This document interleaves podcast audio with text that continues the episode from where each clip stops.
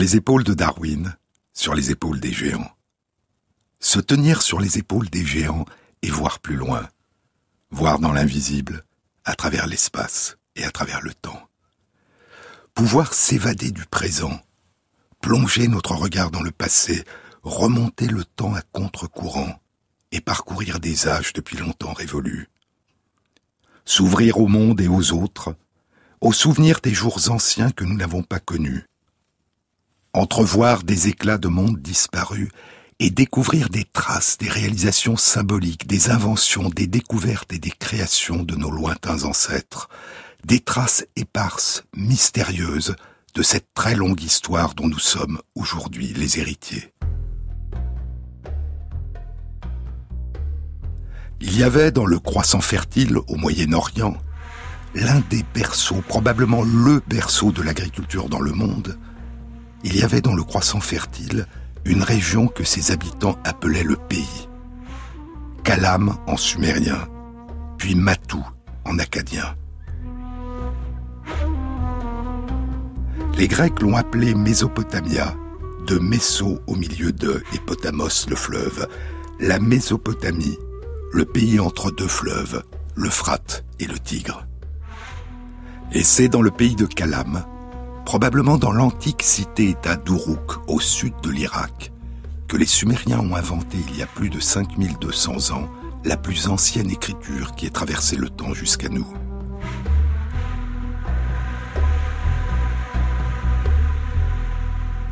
Pour les habitants des cités-États de Sumer, pour les habitants des cités-États d'Uruk, d'Our, de Nippur, de Lagash, de Kish, de Chorupak, puis durant les premiers temps pour les habitants d'Akkad, à Babylone, il y avait trois dieux suprêmes. Celui qu'on appelait An en sumérien et Anu en acadien. Celui qu'on appelait Enki en sumérien et Ea en acadien. Et Enlil le preux. Et les textes antiques de Sumer et d'Akkad disent que c'est à Sumer qu'est née l'agriculture et qu'elle a été inventée non par les hommes, mais par les dieux.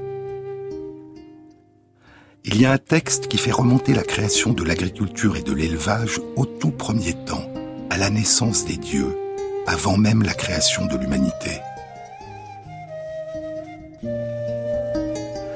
Le récit raconte la création par les dieux de quatre divinités mineures, trois patronnes de l'agriculture, Ashnan, la patronne des céréales, Lahar, la brebis mère, la patronne des troupeaux de moutons, et une divinité simplement nommée chèvre-mère. Et la création d'une autre divinité encore, Utu, la fileuse et tisseuse, la patronne du tissage. Le texte commence ainsi. Lorsque, sur les montagnes de l'univers, Anne, le père des dieux, mis au monde les dieux majeurs, il ne mit pas au monde en même temps Ashnan la céréale, ni ne produisit dans le pays où tout la fileuse et tisseuse. Brebis mère n'existait pas encore, chèvre mère n'existait pas davantage. Ainsi, les dieux de ces temps reculés ne savaient-ils ni manger du pain, ni se couvrir de vêtements. Ils allaient et venaient tout nus, se nourrissant d'herbages comme font les moutons, et ils ne buvaient que l'eau des fondrières. C'est alors qu'en leur résidence, le saint monticule, les dieux créèrent brodimères et céréales qu'ils introduisirent dans leur auguste réfectoire. Ainsi, les dieux consommèrent-ils largement les produits de brebis et de céréales, mais sans parvenir pourtant à s'en rassasier. Ainsi buvaient-ils le lait délicieux de leur auguste bergerie, mais sans parvenir pourtant à s'en saouler. C'est pourquoi, pour pouvoir en bénéficier, pour pouvoir s'en rassasier, ils octroyèrent aux hommes le souffle de vie. Et ainsi, les dieux créèrent les humains pour leur confier la tâche de cultiver les céréales et d'élever les moutons en quantité suffisante pour que les dieux puissent enfin s'en rassasier. L'invention et le développement de l'agriculture et de l'élevage ont constitué une dimension essentielle de ce qu'on a appelé la révolution, la transition du néolithique. Une transition d'un mode de vie ancestral de chasseurs-cueilleurs à un mode de vie d'agriculteurs qui produisent leur nourriture dans les champs qu'ils cultivent. Une transition qui a profondément transformé les sociétés en bouleversant les modes de vie, les relations entre les personnes et les relations entre les humains et la nature qui les entoure. Les plus anciens vestiges de culture de céréales sauvages découverts à ce jour dans le croissant fertile datent d'il y a un peu moins de 12 000 ans. Les traces les plus anciennes de domestication du blé et de l'orge datent d'il y a 11 000 ans. Et les traces les plus anciennes découvertes à ce jour de domestication des chèvres datent d'il y a 10 000 ans. Et des études récentes suggèrent que la Mésopotamie, le berceau de l'écriture, n'a pas été le berceau de l'agriculture dans le croissant fertile.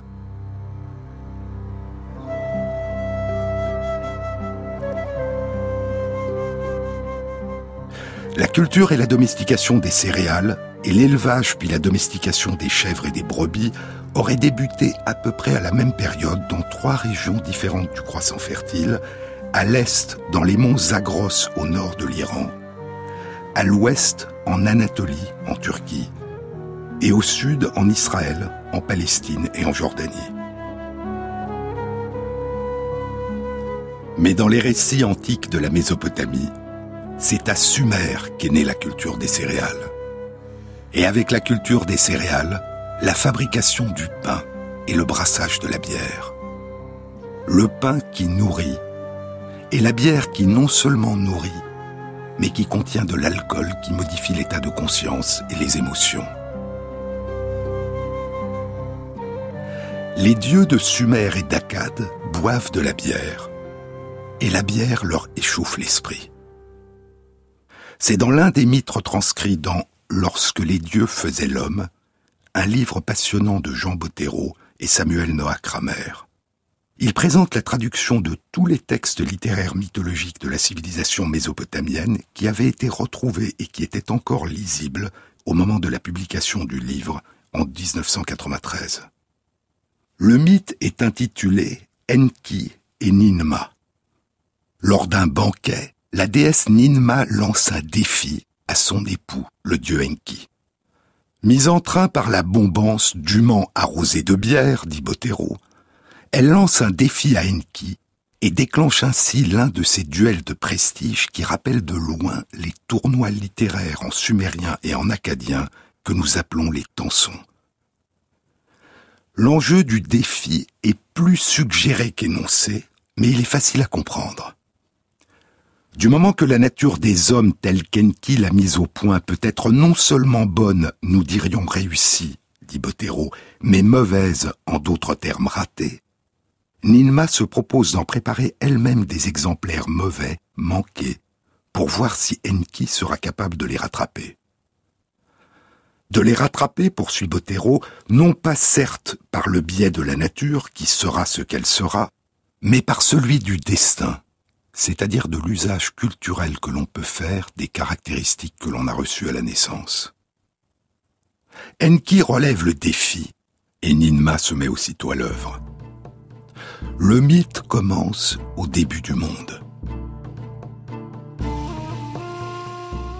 Ces jours-là, lorsque en haut et en bas eurent été séparés. Ces nuits-là, lorsque en haut et en bas eurent été désassemblés. Cette année-là, lorsque les destins des dieux eurent été arrêtés, lorsque les Anuna, les dieux suprêmes, eurent été mis au monde. Plus tard, beaucoup plus tard, Enki organise une fête en l'honneur des dieux.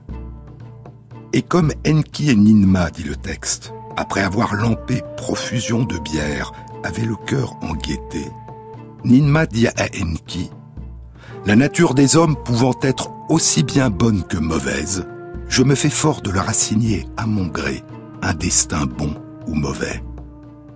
Et Enki répond à Ninma, Eh bien moi, je corrigerai ce destin de ton choix, bon ou mauvais. Ninma prit donc de l'argile des rives de l'Apsou et le premier homme qu'elle en forma ne pouvait rien tenir de ses mains ankylosées. Mais Enki, devant cet homme, incapable de rien tenir de ses mains ankylosées, lui assigna pour destin d'entrer au service du roi. Le second que fit Ninma était aveugle, incapable de voir. Mais Enki, devant cet homme aveugle, incapable de voir, lui assigna pour destin l'art du chant. Il en fit le grand maestro de l'Ushumgal devant le roi. À l'homme aux mains ankylosées, j'ai assigné un destin et donné de quoi vivre, dit Enki. À l'homme aveugle, j'ai assigné un destin et donné de quoi vivre. Et la joute se poursuit. Puis à la fin, Enki dit Qu'on célèbre mon pouvoir créateur, brillant de savoir-faire, reconnaît ma supériorité, ô ma sœur. Ainsi Ninma ne put-elle rivaliser avec Enki. Ô vénérable Enki, te célébrer est un plaisir. Et ainsi, la bière échauffe l'esprit des dieux et fait naître chez eux un jeu cruel dont les humains sont les pions. Mais la bière n'est pas l'apanage des dieux. Elle est ce qui caractérise les humains. Et c'est ce que suggère un passage de l'épopée de Gilgamesh, la quête du grand homme qui ne voulait pas mourir, la quête de la vie sans fin. C'est au début de la tablette 2 de la version de Ninive, la version définitive de l'épopée.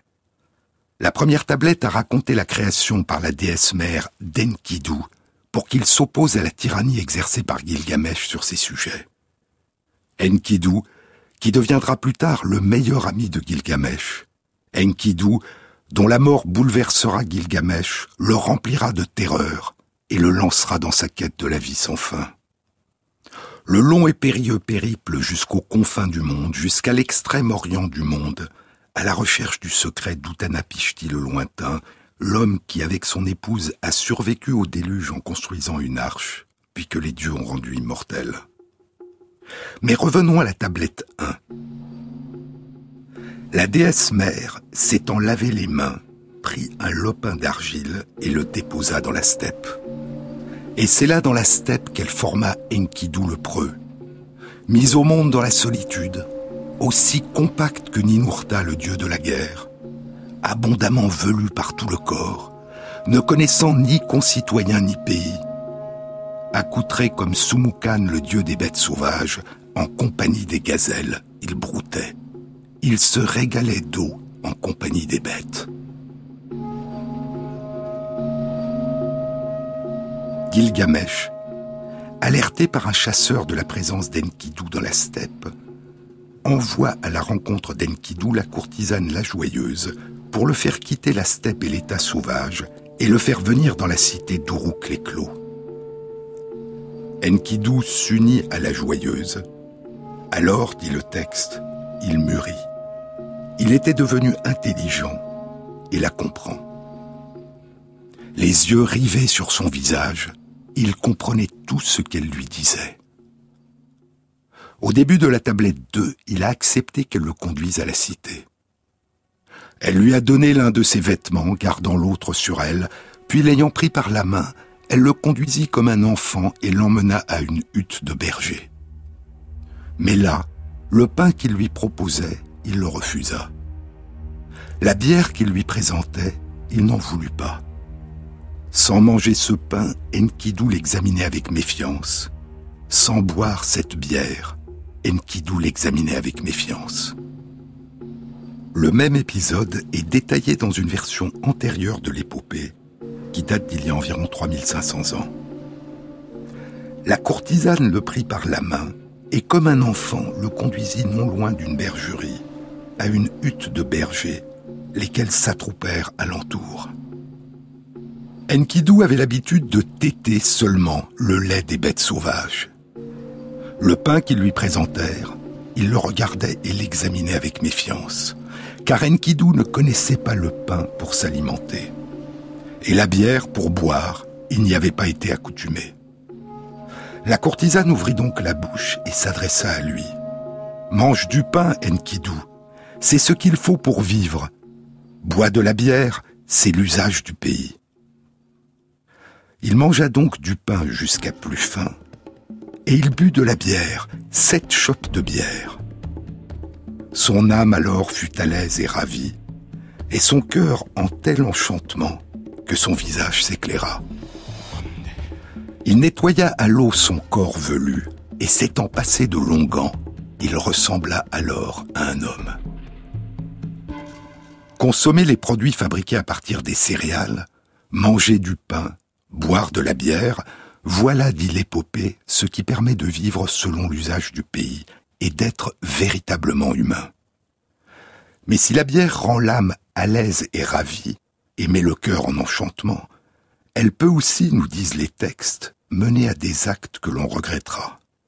Et cela peut arriver non seulement à des humains, mais aussi à des dieux, même au dieu Enki, le plus intelligent, le plus subtil et le plus sage, le plus actif aussi des dieux, dit Botero, Enki l'expert en toutes choses, celui qui résout toutes les difficultés.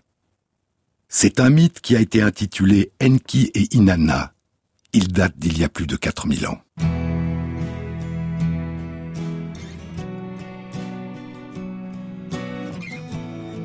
Sur les épaules de Darwin. Jean-Claude Amezen sur France Inter. You took my sadness out of context at the Mariner's apartment complex. I ain't no candle in the wind. I'm the board, the lightning, the thunder. Kind of girl who's gonna make you wonder who you are and who you've been. Who I've been is with you on these beaches. Your Venice bitch, your diehard, your weakness. Maybe I could save you from your sins. So kiss the sky and whisper to Jesus. My, my, my, you found this, you need this. Take a deep breath, baby, let me in.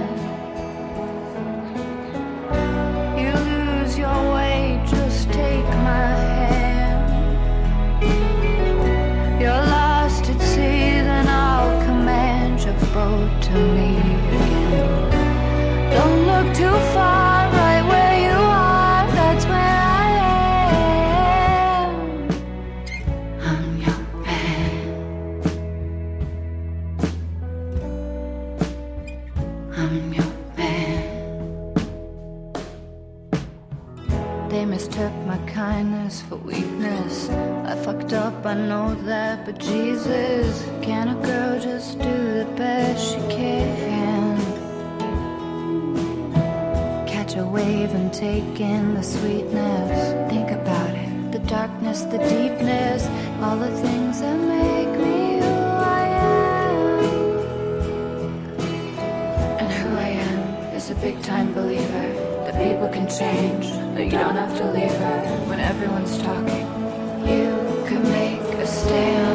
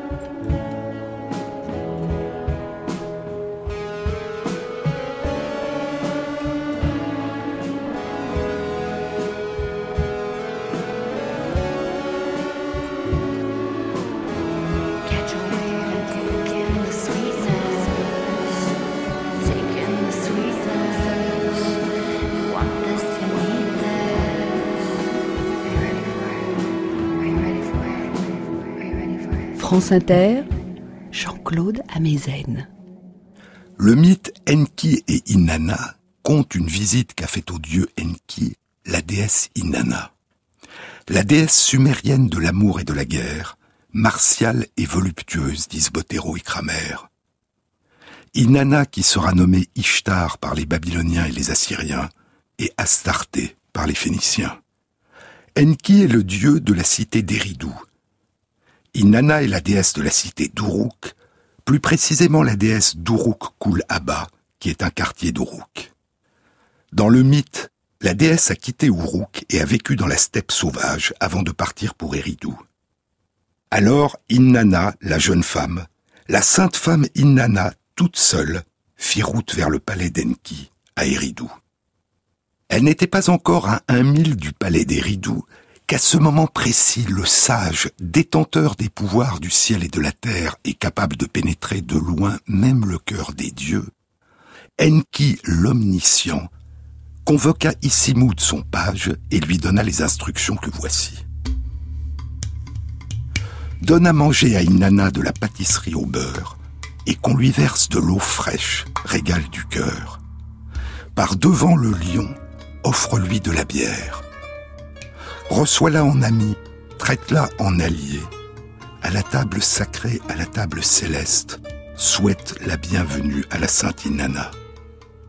Puis il se joint à elle, et ils boivent de la bière, leur gobelet plein à déborder, trinquant à qui mieux mieux, au ciel et à la terre. Puis, une fois la bière bue, le sage, l'omniscient Enki va offrir à Inanna, un à un, tous les pouvoirs qu'il possède et que le texte appelle les mains. Les pouvoirs, les trésors culturels, les savoirs qui constituent la civilisation. Enki dit à son page Isimoud, Viens ça, mon page, et écoute-moi bien. Par mon prestige, à la sainte Inanna je vais offrir sans que nul m'en empêche la fonction sacrée, l'auguste couronne légitime et le trône royal. Et Inanna les prit. Par mon prestige, à la sainte Inanna je vais offrir sans que nul m'en empêche l'auguste sceptre, le bâton de commandement, le pastorat et la royauté. Et Inanna les prit et la litanie des cadeaux se poursuit.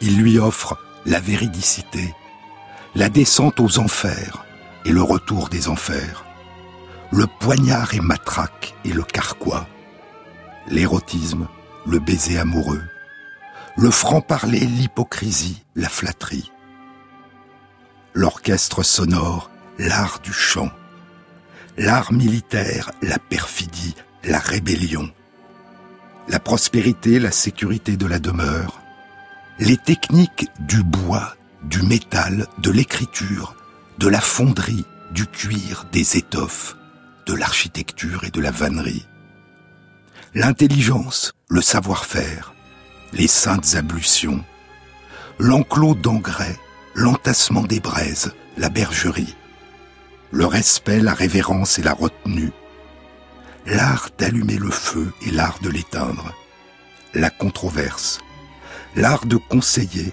celui d'apaiser, celui de juger, celui de décider. Et à chaque offre que lui fait Enki, le texte répond et Inanna les prit.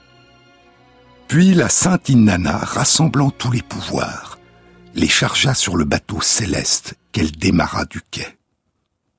Le bateau d'Uruk, le bateau du ciel, c'est-à-dire, dit Botero, le temple du ciel qui était sur le fleuve.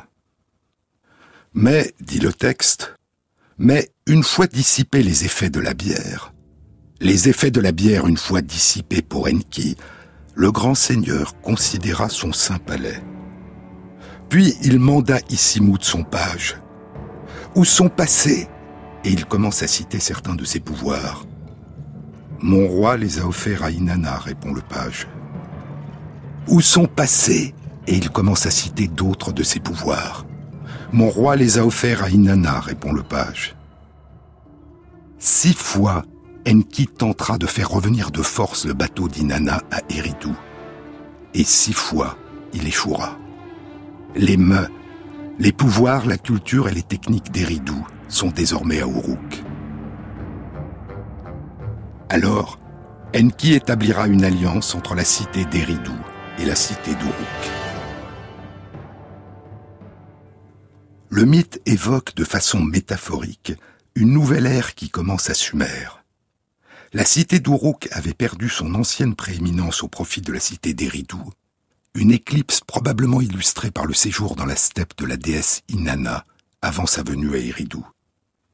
Puis la cité d'Uruk a retrouvé ses pouvoirs. Mais le mythe dit aussi ce que l'ivresse, l'excès de bière, peut faire perdre au plus intelligent et subtil des dieux. Rendre civilisé un homme fruste et sauvage, en lui ravissant l'âme et en enchantant son cœur, comme cela arrive à Enkidu dans l'épopée de Gilgamesh, et faire perdre au plus sage des dieux sa lucidité et ses pouvoirs, comme cela arrive à Enki l'omniscient dans le mythe Enki et Inanna. Tel est le pouvoir de la bière. Et ce pouvoir en Mésopotamie a d'abord été aux mains des femmes. Car brasser et vendre de la bière y a longtemps été un métier de femme. Sur la plage de la mer était installée la tavernière Sidouri. On lui avait fait un tréteau à jarre. On lui avait fait une cuve à bière. Elle est tavernière, dit Jean Bottero. C'est-à-dire que selon un usage en vigueur jusqu'il y a environ 3500 ans, après, le rôle a été pris par des hommes, elle tient une sorte d'estaminet dans lequel elle vend au public de la bière, boisson nationale du pays, qu'elle a elle-même confectionnée. Mais Sidouri n'est pas une tavernière comme les autres. C'est une divinité. Et son nom en acadien signifie Elle est mon rempart. C'est dans la version de Ninive de l'épopée de Gilgamesh. Au tout début de la tablette 10, Gilgamesh approche de la fin de sa quête. Il a traversé de terribles épreuves. Il est proche de l'extrême orient du monde. Seule l'eau mortelle le sépare encore du survivant du déluge, ou Tanapishti le lointain, que les dieux ont rendu immortel. Et Sidouri, la brasseuse de bière et tavernière, dit à Gilgamesh Il n'y a Gilgamesh jamais eu la moindre traversée. Depuis les temps les plus reculés, nul n'a jamais passé cette mer. La passe est resserrée, le parcours très ardu. En outre, il y a l'eau mortelle qui en interdit l'accès. Comment pourras-tu, Gilgamesh, traverser cette mer? Une fois arrivé à l'eau mortelle, que feras-tu? Mais elle lui indique l'existence d'Urshanabi, le nocher d'Utanapishti le lointain.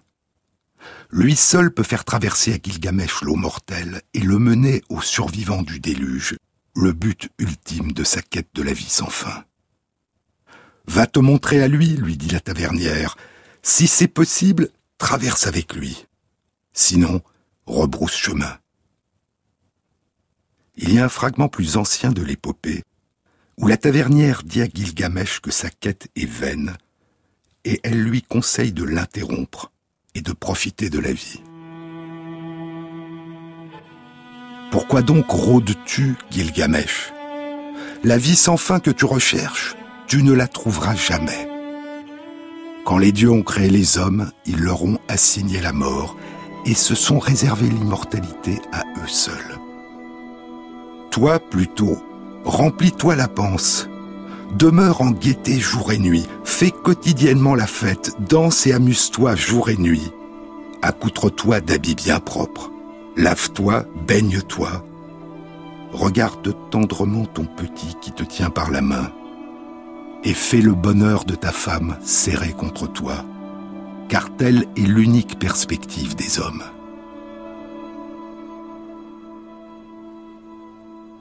Il y a les mythes et les épopées de Sumer et d'Akkad, et il y a les inventaires et les correspondances qui évoquent l'importance de la bière dans la vie quotidienne. Par exemple, dans les ruines de la cité d'Our, une tablette d'argile écrite durant la 45e année du règne de Shulgi roi de la cité d'Our, c'est-à-dire il y a 4050 ans. La tablette a été nommée tablette d'Aloulou. Il y est écrit Our certifie avoir reçu du brasseur Aloulou cinq silas, c'est-à-dire environ quatre litres et demi, de la meilleure bière. Au milieu des années 1960, au nord de la Syrie, à une cinquantaine de kilomètres au sud-ouest de la ville d'Alep, sous le sable, sous la colline de Tel Mardik, l'archéologue italien Paolo Mattiae découvre les ruines d'une cité légendaire l'antique cité-État d'Ebla. Un palais, des remparts, des temples, des nécropoles. Une cité-État aux confins de Sumer. Dix ans plus tard, en 1974, il dirige les fouilles qui mettent en évidence dans les ruines de la bibliothèque du palais d'Ebla 17 000 tablettes cuites lors de l'incendie et de la destruction du palais il y a environ 4300 ans. Les tablettes sont écrites en deux langues. La langue jusque-là inconnue du royaume, qui a été nommée l'éblaïte, et qui est écrite à l'aide de signes cunéiformes sumériens, et la langue sumérienne. Il y a des textes bilingues et des dictionnaires. Et dans les tablettes, il est fait mention d'une importante production de bière, d'un commerce de la bière et de différentes recettes de fabrication de la bière.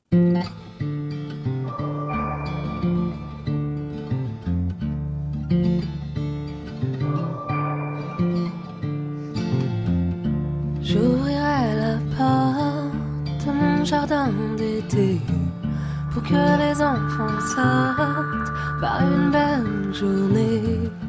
Terre de mon poème que je ne connais pas, tu brûles sous ma peau et je chante pour toi.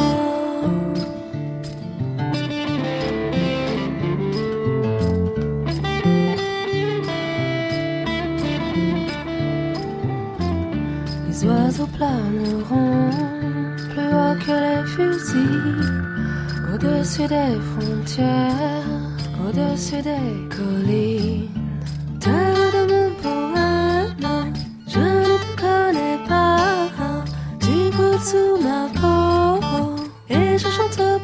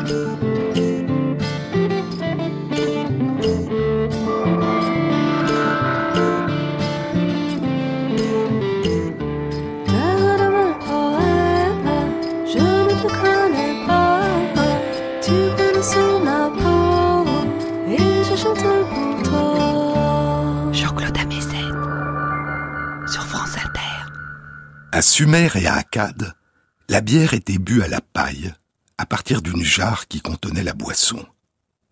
Elle était bue à l'aide d'une longue paille, comme aujourd'hui encore dans plusieurs régions du monde.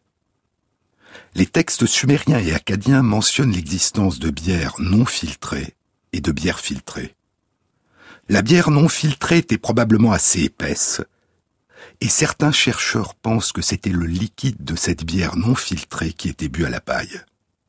Mais d'autres pensent que même la bière filtrée devait contenir une certaine quantité d'impuretés et que pour cette raison, elle était aussi bue à la paille. Il y a les textes et il y a les représentations picturales. Dans le cimetière royal de la cité d'Our, qui date d'il y a probablement plus de 4000 ans, ont été découvertes plus de 2000 tombes. Il y a là l'extraordinaire sépulture de la dame de Pouabi, la dame d'Our ou la reine Pouabi. Avec une tiare faite de multiples feuilles d'or, une splendide lyre avec à une extrémité une tête de taureau barbu en or incrustée de lapis lazuli, et un chariot décoré de têtes de lionne en argent et de très nombreux bijoux. Dans le grand puits de la mort, où reposent 68 femmes et 5 hommes, serviteurs ou musiciens, sous le corps d'une personne qui reposait près de trois lyres, a été découvert un sceau cylindre en lapis lazuli, sur lequel est inscrit le nom d'Oumou-Kissal, qui signifie fils ou fille de la cour.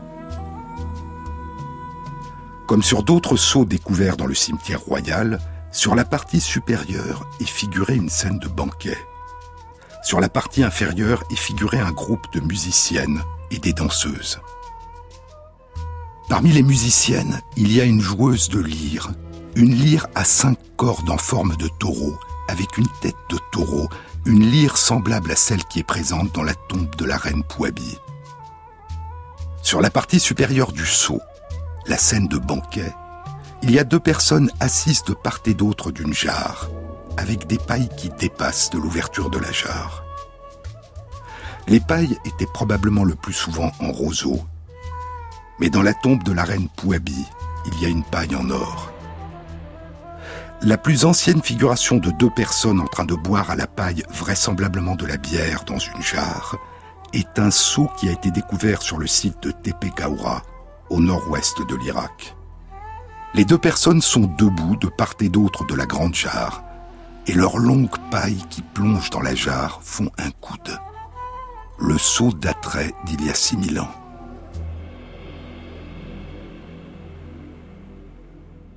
Il y a les représentations picturales, il y a les mythes et les épopées, il y a les inventaires et les correspondances, et il y a aussi les codes de loi.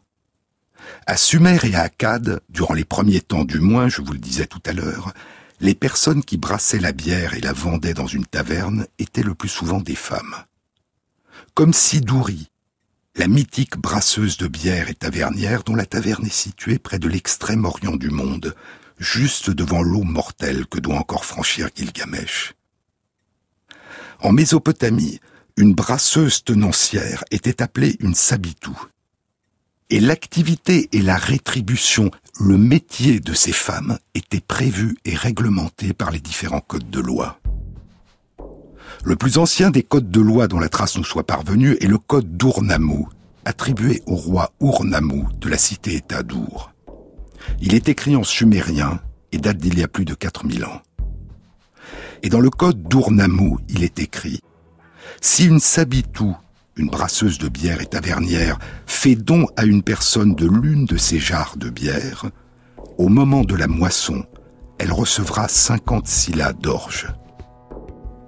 Le Code d'Amourabi, rédigé en acadien 400 ans plus tard, il y a 3700 ans, dit la même chose. Et les lois de la cité d'Eshnouna, rédigées en acadien, mentionnent aussi la femme qui brasse et vend de la bière. Si un étranger, un visiteur ou une connaissance veut vendre sa propre bière, dit le Code, c'est la brasseuse tavernière qui la vendra pour lui, au prix actuel. Il y avait une déesse tutélaire des brasseuses de bière. C'était la déesse sumérienne Ninkasi, la déesse de la bière, Ninkasi, celle qui remplit la bouche.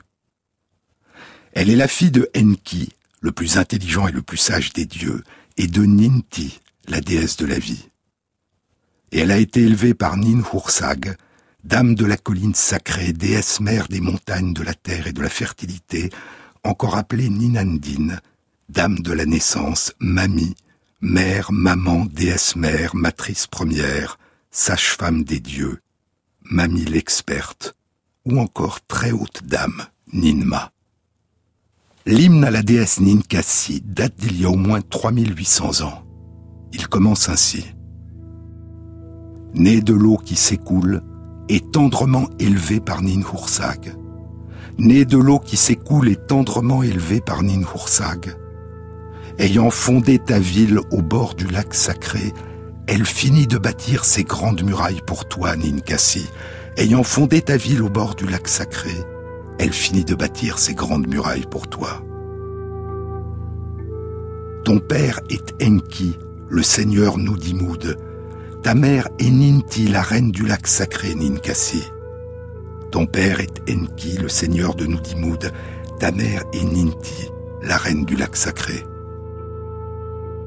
Mais l'hymne à la déesse Ninkasi n'était pas seulement un hymne qui célébrait la déesse, mais aussi un hymne qui célébrait la fabrication de la bière. Et il n'était pas seulement une célébration de la fabrication de la bière, mais aussi une recette, un moyen mnémotechnique qui permettait aux femmes brasseuses tavernières en célébrant la déesse de se souvenir de toutes les étapes impliquées dans la production de la bière. Tu es celle qui travaille la farine et avec une grande pelle mélange dans un puits le pain à bière avec des herbes aromatiques, Ninkasi. Tu es celle qui travaille la farine et avec une grande pelle mélange dans un puits le pain à bière avec des herbes aromatiques. Le pain à bière était le bapire, un pain cuit deux fois, fait à partir de malt d'orge, d'orge germée et de farine d'orge mélangée à du miel. Il était trempé dans l'eau une fois sec et fermenté puis utilisé pour produire la bière. Tu es celle qui cuit le pain à bière dans le grand four, qui met en ordre les piles de grains mondés, Ninkasi. Tu es celle qui cuit le pain à bière dans le grand four, qui met en ordre les piles de grains mondés. Tu es celle qui arrose le malt posé sur le sol, et le noble chien éloigne tout le monde, même les potentats, Ninkasi. Tu es celle qui arrose le malt posé sur le sol, et le noble chien éloigne tout le monde, même les potentats. Tu es celle qui fait tremper le malt dans une jarre. Les vagues montent, les vagues descendent, Ninkasi. Tu es celle qui fait tremper le malt dans une jarre. Les vagues montent, les vagues descendent. Tu es celle qui étale la purée cuite sur de grandes nattes de roseau. La fraîcheur gagne, Ninkasi. Tu es celle qui étale la purée cuite sur de grandes nattes de roseau. La fraîcheur gagne. Tu es celle qui tient dans tes deux mains le grand mou sucré de bière, l'infusant avec du miel et du vin, Ninkasi. Tu es celle qui tient dans tes deux mains le grand mou sucré de bière, l'infusant avec du miel et du vin. La cuve de filtration qui fait un son plaisant tu la places habilement sur une grande cuve collectrice, Ninkasi. La cuve de filtration qui fait un son plaisant, tu la places habilement sur une grande cuve collectrice. Quand tu prends la bière filtrée dans la cuve collectrice et que tu la verses, c'est comme quand le tigre et le frat bondissent, Ninkasi. Tu es celle qui prend la bière filtrée dans la cuve collectrice et qui la verse c'est comme quand le tigre et le frat bondissent.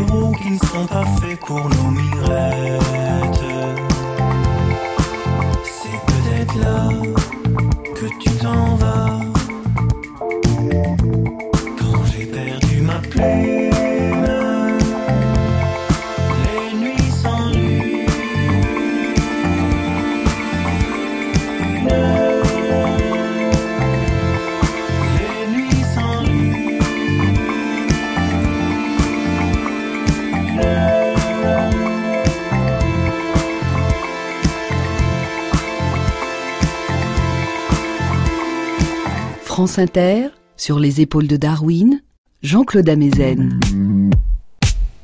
Il y a deux parties dans l'hymne à la déesse Ninkasi, la déesse tutélaire des femmes dont le métier était de brasser la bière et de la vendre dans une auberge, une taverne ou sur de simples tréteaux.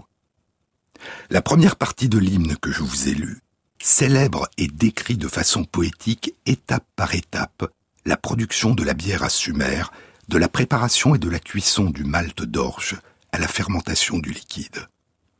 La seconde partie célèbre les différents récipients utilisés pour brasser la bière et se poursuit par des paroles de liesse. Et l'hymne se termine ainsi. Avec mon cœur empli de joie, je me revais d'un vêtement digne d'une reine. Le cœur d'Inanna est à nouveau heureux. Le cœur de la reine des cieux est à nouveau heureux. Et c'est sur cette évocation de la joie et de la déesse de l'amour, Inanna, que se termine le chant. En 1964, une traduction de l'hymne à la déesse Ninkasi, réalisée par Miguel Civil, est publiée dans un livre composé en l'honneur du 60e anniversaire du grand assyriologue Léo Oppenheim. Léo Oppenheim était professeur d'études orientales à l'université de Chicago et éditeur du dictionnaire d'assyrien de l'Institut oriental de l'université de Chicago. Miguel Civil a fait ses études à Paris, puis a été professeur de sumérien et de civilisation mésopotamienne à l'Institut oriental de l'Université de Chicago. Il a aujourd'hui 92 ans. En 1991, il écrivait Quand j'ai rejoint l'équipe de l'Institut oriental de l'Université de Chicago durant l'été 1963, le livre d'hommage à Léo Oppenheim était en train d'être élaboré. Parmi les très nombreuses études et traductions essentielles réalisées par Oppenheim, il y avait eu en 1950 une étude de plus de 160 termes concernant la fabrication de la bière. J'ai considéré qu'il serait approprié que ma contribution au livre qui allait être publié en son honneur consiste en la traduction de deux chants qui concernaient la bière. Et l'un des deux chants qu'il choisit de traduire est l'hymne à la déesse Ninkasi. Le contenu des deux tablettes d'argile sur lesquelles étaient écrits ces chants, poursuit Michael Civil, avait été publié en 1913 et en 1930 respectivement, et des traductions avaient été tentées en 1916 et en 1938. Mais la connaissance imparfaite à l'époque des termes techniques et littéraires du sumérien avait abouti à des traductions incorrectes. Mon article demeura une curiosité, enterré dans une publication académique, jusqu'à ce que 25 ans plus tard, en 1989, il attire l'attention de Fritz Maytag, le brasseur, président de l'entreprise de production de bière Anchor, The Anchor Brewing Company à San Francisco, qui avait été fondée en 1896. C'était un homme cultivé qui s'intéressait à tout. Et en lisant ma traduction de l'hymne à la déesse Ninkasi, il décida de brasser une bière en utilisant la méthode sumérienne et d'en présenter les résultats au congrès annuel des brasseurs américains de bière artisanale. Fritz Maytag, avec l'aide de Miguel Civil et de Solomon Katz, qui est professeur d'anthropologie à l'université de Pennsylvanie, recomposera les différentes étapes de la fabrication sumérienne de la bière telle qu'il l'interprète à partir des indications fournies par l'hymne à la déesse Ninkasi. Ils font quelques entorses modernes. Ils utilisent non pas des levures naturellement présentes dans l'environnement, mais des levures de bière Saccharomyces cerevisiae industrielles. Dans la fabrication actuelle de la bière, on ajoute du houblon, à la fois pour donner une amertume à la bière et pour favoriser sa préservation. Mais en Mésopotamie, on n'utilisait pas le houblon, alors pour préserver leur bière, Fritz Maytag, Solomon Katz et Miguel Civil décident de la pasteuriser. C'est une bière qui contient 3 degrés et demi d'alcool. Mais quel goût a-t-elle? Il la présente comme initialement prévu au congrès annuel des brasseurs américains de bière artisanale. Et les brasseurs dégusteront la bière Ninkasi comme en Mésopotamie, en la buvant à la paille dans une jarre.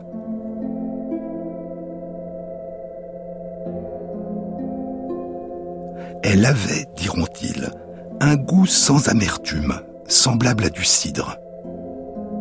Elle était merveilleusement sucrée et parfumée, diront Fritz Maytag et Solomon Katz dans un article publié en 1991 dans la revue Archaeology et intitulé Brassée de la bière ancienne. Elle avait un arôme d'orge grillé et de date. Onze mois plus tard, ajoute-t-il, un second groupe s'est réuni au muséum de l'Université de Pennsylvanie. Une partie de la bière n'avait pas survécu malgré la réfrigération. Mais dans les bouteilles qui étaient encore bonnes, la bière avait vieilli, comme du vin. La bière de Ninkasi, qui avait pris de l'âge, avait un goût de cidre, mais conservait un arôme de date. Et selon Patrick McGovern, un chercheur du muséum spécialisé dans l'étude des vestiges archéologiques de vin et de bière antiques, cette bière de Ninkasi vieillie en bouteille avait la douceur et le pétillant du champagne, avec un léger arôme de date. J'ai eu le plaisir, écrit Miguel Civil, j'ai eu le plaisir d'entendre ma traduction de l'hymne à la déesse commentée par un maître brasseur, Fritz Maytag, qui avait su voir à travers la terminologie obscure et les métaphores poétiques, et qui avait, en fabriquant cette bière, confirmé l'exactitude globale de ma traduction. Un an plus tard, en 1992, Patrick McGovern et deux collègues publiaient dans Nature une étude qui suggérait la présence de vestiges de bière sur des tessons de jarres qui dataient de plus de 5000 ans. Ces tessons avaient été trouvés sur le site de Godin Tepe, dans le croissant fertile, dans les monts Zagros en Iran, au nord-est de la Mésopotamie. Pendant encore plus de 25 ans, il n'y aura pas de découverte de vestiges de bière qui datent de plus de 5000 ans. Mais des recherches récentes indiquent que la fabrication de la bière, de même que la fabrication du pain, est une invention beaucoup plus ancienne encore, et nous le découvrirons dans une prochaine émission.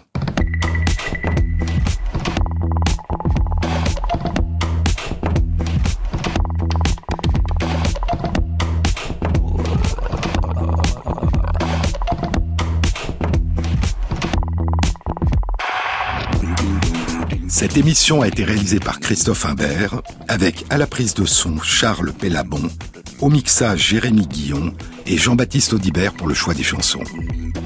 Et merci à Christophe Magère qui intègre sur la page de l'émission, sur le site franceinter.fr, les références aux articles scientifiques et aux livres dont je vous ai parlé. Bon week-end à tous. À samedi prochain.